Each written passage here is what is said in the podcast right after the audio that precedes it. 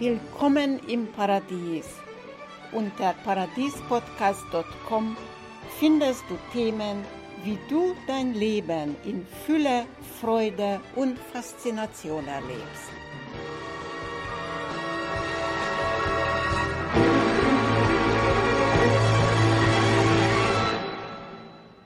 Das letzte Mal haben wir uns damit beschäftigt, was das Nix mit dem Paradies zu tun hat. Wir haben zum Schluss die Frage gestellt, wenn im Nix alles drin ist, das heißt, das Paradies ständig da ist, wieso erleben wir immer wieder mal Mangel? Also Mangel nicht nur an materielle Dinge, sondern Mangel an emotionale oder geistige Qualitäten. Als ich 13 Jahre alt war, habe ich eine einschneidende Erfahrung gemacht, und zwar eine Begegnung. Ich habe eine Frau begegnet, es war an einer Yoga-Vorführung, wo diese Frau, die schon über 90 Jahre alt war, Sie hat auf die Bühne Übungen vorgeführt. Und sie hat auch etwas erzählt über sich selbst, dass sie als kleines Kind Kinderlähmung bekommen hat. Sie saß dann fast 60 Jahre lang im Rollstuhl und als sie schon um die 60 herum war, hat sie einen neuen Hausarzt bekommen. Und dieser Hausarzt war auch ein Yogalehrer. Dieser Arzt hat dieser Frau gesagt, wissen Sie, wenn Sie wollen, Sie können aus dem Rollstuhl raus. Sie war vollkommen äh, ungläubig. Sie hat gemeint, naja, also ich sitze schon so lange da, ich kann, kann mich überhaupt nicht bewegen, ich kann mich nicht mal selber kämmen. Wie sollte das passieren? Dann hat der Arzt gesagt, machen Sie Yoga. Da war natürlich die Frau etwas beleidigt, weil sie konnte sich überhaupt nicht bewegen. Wie sollte sie dann Yoga machen?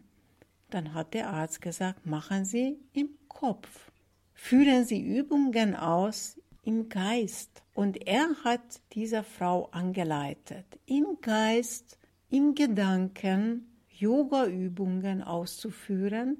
Und mit der Zeit hat ihr Körper diese Gedanken gefolgt. Und damals, als ich sie kennenlernte, sie war schon über 90 und war wie ein junges Mädchen, vollkommen flexibel. Es war kein Spur da von irgendeiner Krankheit oder ob sie mal irgendwann in Rollstuhl gewesen wäre oder überhaupt behindert gewesen wäre. Es hat mich damals so beeindruckt, dass ich sofort angefangen habe, Yoga und Meditation zu erlernen und zu praktizieren. Warum ich das jetzt noch erzähle, ist, weil damals in Verbindung zu dieser Yoga-Praxis, also wie gesagt, mit 13 habe ich angefangen, mit 19 Jahren war ich schon ausgebildete Yogalehrerin um 21 war ich, glaube ich, als wir damals ein Projekt hatten an der Wissenschaftlichen Akademie in Budapest. Und bei dieser Studie haben wir an mehrere tausende Probanden gemessen, wie Gedanken, Konzentration auf den Körper auswirken. Alle Yoga-Praktizierenden, die schon ein bisschen mehr Übung hatten, nahmen an dieser Studie teil. Die Aufgabe war, Körperfunktionen, die Organfunktionen bewusst zu steuern, bewusst beeinflussen. Das wurde an, an dieser Akademie im Labor gemessen. Das heißt, wir hatten verschiedene Messgeräte, waren wir angeschlossen und man hat gemessen, wie wir unsere Körperfunktionen und Organfunktionen beeinflussen konnten. Und es war schwarz auf weiß bewiesen, ja, es geht. Für mich war es damals überhaupt keine Frage, ob es geht oder nicht. Ich war überzeugt davon. Dass es geht. Deshalb haben wir auch diese Studie gemacht. Ich habe damals damit nicht mehr aufgehört, weiter zu erforschen, weil ich wissen wollte, wenn es so ist, warum ist es so? Was steckt dahinter?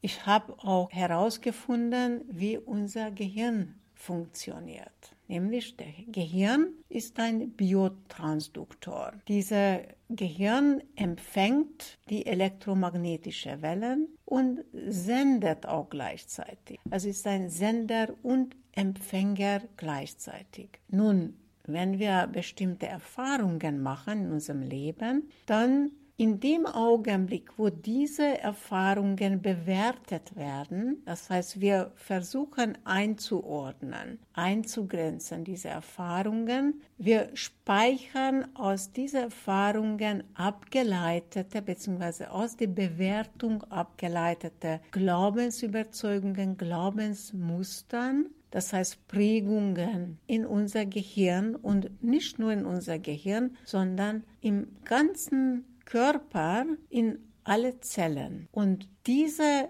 Informationen, die wir so speichern, die senden wiederum Signale nach außen. Das heißt, dass alles, was wir erfahren haben, also die Informationen, werden wieder von unser Gehirn transformiert und als Daten in die Welt, in die materielle Welt geschickt und damit auch materialisiert. Das heißt, wenn wir Mangel erfahren, es ist nichts anderes als ein Wahrnehmungsfehler. Denn unser Gehirn ist manipulierbar. Es ist sowohl positiv wie auch negativ manipulierbar. Negative Manipulation sind zum Beispiel die künstlich erzeugte Niedrigfrequenzwellen, zum Beispiel Elfsignale. Sie manipulieren die Gedanken, die manipulierten Gedanken führen zu manipulierten Taten und daraus ergeben sich arbeitende und konsumierende Automaten. Nun, keiner von euch möchte arbeitende und konsumierende Automaten werden. Und daher ein guter Tipp, womit man sich gegen solche Niedrigfrequenzwellen schützen kann, ist die eigene Frequenz zu erhöhen. Wie kann ich meine eigene Frequenz erhöhen? Meine eigene Frequenz wird in dem Augenblick erhöht, wo ich in die Meditation gehe. Wenn ich mich nach innen wende, erhöht sich meine eigene Frequenz. Also Konzentration nach innen erhöht diese Frequenz. Und positive Beeinflussung ist, wenn wir unsere Wahrnehmung und auch diese bereits existierende Glaubenssätze aufdecken und verändern. Das heißt, unsere Wahrnehmung ist so trainiert, dass sie immer nur eine Seite der Medaille, nämlich unser Programm wahrnimmt. Und da unser Gehirn jetzt, das heißt auch die Wahrnehmung, so trainiert ist, dass eigentlich bereits bei Empfangen des Impulses wird aussortiert. Denn man kann beobachten, also Menschen, die öfter und länger meditieren, können auch beobachten, dass Gedanken, aber auch Gefühle immer in Gegensatzpaaren auftreten. Das heißt, alle Gegensätze existieren immer gleichzeitig. Was heißt das für uns in der Praxis? Wenn ich es weiß, dass in mir gerade ein Gedanke auftaucht oder aufgetaucht ist und ein entsprechendes Gefühl oder eine Emotion aufgetaucht ist, wobei ich unterscheide zwischen Emotion und Gefühl. Alle Gegensätze existieren immer gleichzeitig. Aber dadurch, dass unsere Wahrnehmung aufgrund von unseren früheren Erfahrungen so trainiert ist, dass wir nur eine Seite der Medaille wahrnehmen, glauben wir, dass nur dieser eine existiert. Der Gedanke ist immer in Gegensatzpaaren da. Albert Einstein sagte, dass alles, was wir glauben und denken, in dem Maßen materialisiert sich, indem wir an unserem Glauben und Gedanken Aufmerksamkeit schenken. In, der Bibel steht, nach euren Glauben soll geschehen. Und das ist, was ununterbrochen geschieht, ob wir das wollen oder nicht. Und warum das so ist, werden wir in der nächsten Folge behandeln. Jetzt zum Abschluss eine kleine Übung, wie du deine Frequenz erhöhen kannst. Es ist ganz einfach, kannst eigentlich, egal wo du bist, egal was du machst, immer machen, auch beim Autofahren. Es ist nicht gefährlich, was immer du gerade tust, sei dessen bewusst, wo du bist und was du gerade machst. Und das aus deinem Körper heraus. Das heißt, auch mit offenen Augen beim Tun irgendwas kannst einen Körpercheck machen. Das heißt, von Fuß bis Kopf nachvollziehen, dich gewahr werden dessen, dass alles da ist, nämlich dein, deine Füße, deine Waden, Knie, Oberschenkel, die ganze Beine, einfach wahrnehmen. Nimm dich wahr, nimm dein Oberkörper wahr, dein Gesäß, dein, deine Wirbelsäule, die einzelnen Organe, einfach nur eins nach dem anderen.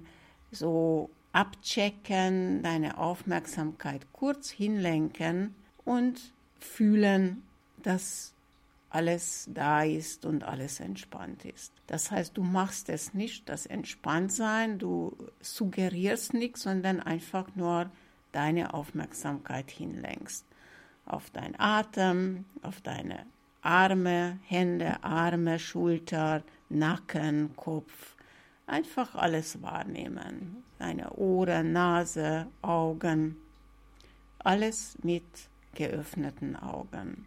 Und dann kannst, wenn du auch Zeit hast, noch ein bisschen weiter deine Aufmerksamkeit nach außen auch wahrnehmen und zwar um deinen Körper herum deine Aufmerksamkeit in dem hinlenken, gleichzeitig, was du gerade tust, wahrnehmen, wie wenn beim Autofahren zum Beispiel die Straße dir entgegenkommt und so weiter.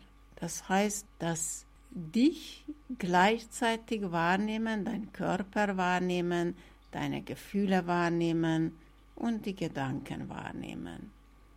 Und atmen, dein Atem wahrnehmen. Das heißt, wie dein Atem kommt und geht, dessen bewusst zu sein. Es ist auch eine sehr gute Übung, mal dich herunterzufahren, wenn du ziemlich gestresst bist. Zum Stress vielleicht noch ein Wort.